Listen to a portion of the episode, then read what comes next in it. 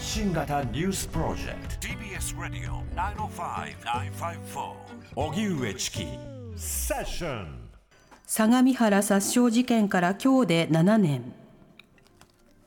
神奈川県相模原市の障害者施設津久井やまゆり園で入所者ら45人が殺傷された事件から今日で7年。施設では追悼式が行われ被害者の遺族や入所者黒岩知事らが黙祷を捧げました。式典では山ゆり園の入所者で作る自治会会長奥津ゆかりさんが入所者として初めて追悼の言葉を述べこれからも天国から私たちのことを見守ってくださいと話しました。また奥津さんと共に登壇した永井園長はこのような悲しい事件をもう二度と起こしてはならない。命を奪われた19人を忘れないでと訴えました。事件を起こした元職員植松聡死刑囚33歳は死刑判決に対して再審請求していましたが今年4月に横浜地裁が請求を棄却。植松死刑囚はその後即時抗告しています。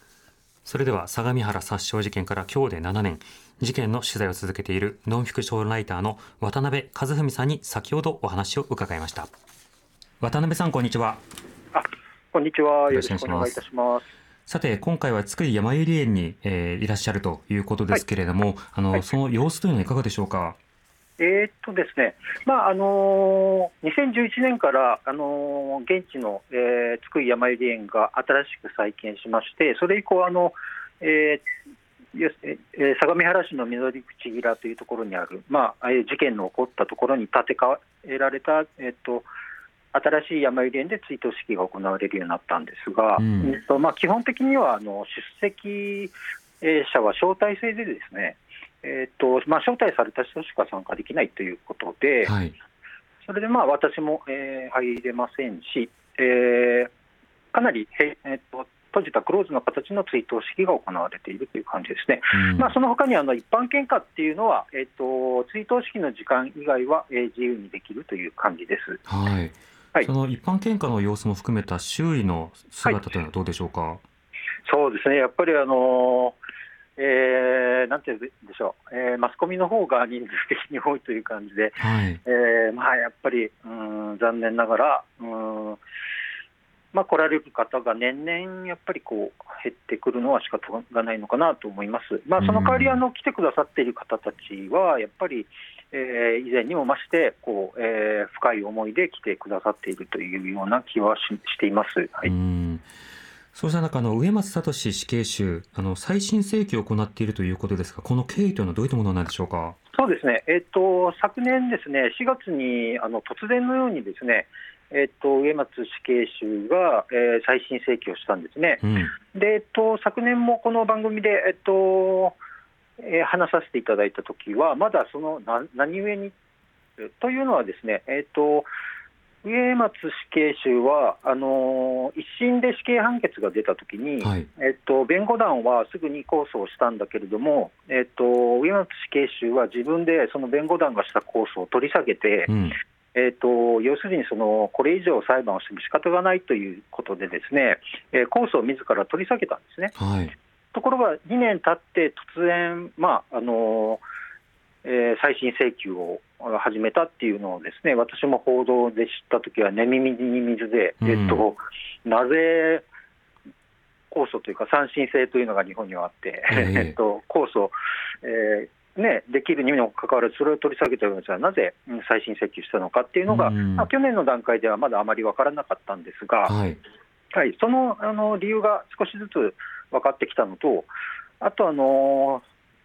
そうですね、昨年お話ししたんですが、日本の、うんと、確定死刑囚の、えー、処遇の在り方というのがですね、うん。えー、結局あの、死刑が確定してしまうと、確定死刑囚というのは、えー、要するに接見交通権というちょ,、まあ、ちょっと難しい言葉ですが、えー、例えばあの、えーと、死刑が確定する前の未決中の段階であれば、えー、自由に手紙をいろんな人とやり取りしたり、えー、面会をできるわけですね。うん、で私もあのえっと、まだ未決中で裁判が終わっていない状態で何度か、えー、計17回、上松、えー、当時は被告ですけど、植松被告と面会をしていたわけですが、はい、えー、死刑が確定すると、ですねそれが一切制限されまして、うん、えー、基本的には親としか会えないということになるんですね。うんうんえー、なので、その社会との接点を完全に失ってしまって、えー、その後は、まあ、あの死刑執行がされたというニュースが突然飛び込んでくることによってこう知る以外にですね、えーはい、えー、っとその確定死刑囚が、えー、そのそれ以後、どういう暮らしでどういう精神状態にあるのか、でよく、まあ、抗菌症とか、えー、いう言い方で、ですね、まあ、あの確定死刑囚は独房に閉じ込められますから、えー、心を身体身体やまあ心に変調をきたしていくというパターンが多いわけですけど、えー、まあ、それを、うんと、再審請求したことによって、えー、そこで代理人弁護士というのが必ずつく、それはあの拘置所の方もそれは、えーと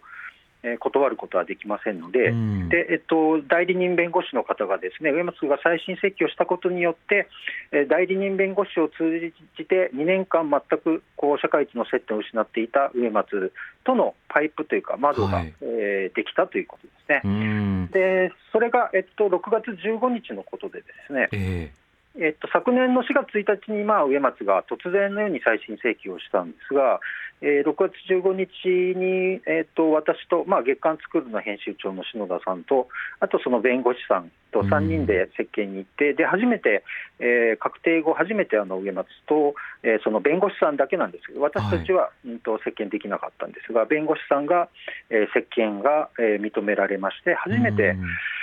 松の、えー、死刑確定後の肉声が聞けるようになったということですね。であのー、まあ、簡単に言うとですね、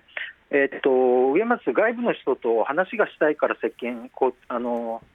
再審請求をしたっていうふうな報道がなされたことがありまして、えー、えー、っとまあ、死刑囚が一体何勝手なことを言っているんだという世論とかですね、うん、えー、っとあんな反対を犯しておいて外部の人と、えー、話がしたいから再審請求したなんてやっぱりとんでもないという世論があったんですが、えー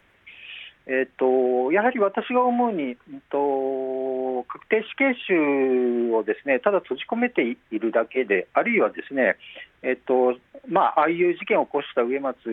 をですね死刑にしてしまって、えー、それで何かが変わるかというと、ですね、まあ、ああいう事件を起こした植松を生み出した社会の状況が全く変わらない中で、植松一人をこう死刑にして葬ったところで、やっぱり第2、第3の植松が、えー、出現するだけだと思いますし、えー、やっぱりもっとあの事件の真相をですね、えっと、やはりその本人と、え対話できる機会を設ける中で、やっぱりあの事件をもっと裁判では明らかにならなかったことはたくさんあるので、えー、やはり植松とこううんとなんとか、えー、コミュニケーションを取る、えー、窓口を作るということはとても大切なことなんじゃないかと思います。で、それが再審請求を彼がしたことによって、えー、ようやく開けてきたということですね。はい、今の死刑制度だけではなくて、そもそも死刑囚に対する、まあ、接見の位置づけ、まあ、そうした制度上の問題というのがもともとあるということも考えなくてはいけないわけですか？そうそうですね。あの死刑死刑の是非というのは、ですねまたちょっとあの難しい問題になりますので、それは置いておいて、えー、死刑制度があったとあるという前提でも、ですね、その確定死刑囚をどういうふうに処遇するか、ただあの、社会との接点を切って、えー、ただ独房に閉じ込めているだけで、それで、えっと、何年間もそこで過ごさせる、えー、それによってもう自分が犯したこともわけも分からなくなって、えー、心に失調変調をきたしていくという、そんなあり方でいいんだろうかっていうのは、えー、考えなくてはいけない問題だと思いますね。なるほどこれからも取材を続けていくということで、あのまたお話聞かせてください。あ、わかりました。ありがとうございます。はいえ相模原殺傷事件から今日で7年ということで、事件の取材を続けているノンフィクションライターの渡辺和美さんにお話を伺いました。TBS Radio 荻上チキセッション TBS Radio 905-954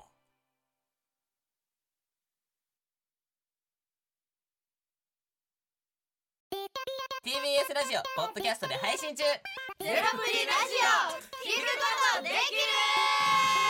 パーソナリティは LGBTQ ハーフプラスサイズなどめちゃくちゃ個性的な4人組クリエイターユニット。午前0時のプリンセスです。ゼロプリラジオ。もう好きなもん食べな。好きなの何でも鍋に入れたら鍋なんだから。マクド鍋に入れちゃおう。そしたら全部鍋。おならが出ちゃったことを何て言いますか？プリグランスバズーカ。ちなみにおしゃれではないよ。テラプリラジオ笑ってるやん。こんな感じになります笑い方海賊になります。おうち最後にこの CM 聞いてるみんなに一言。お前えなんで言ったとにかく聞いてくださいゼロプリで検索ゼロプリラジオ毎週土曜午前0時に配信それではポッドキャストで会いましょうせーのほなまたゼロプリレディオ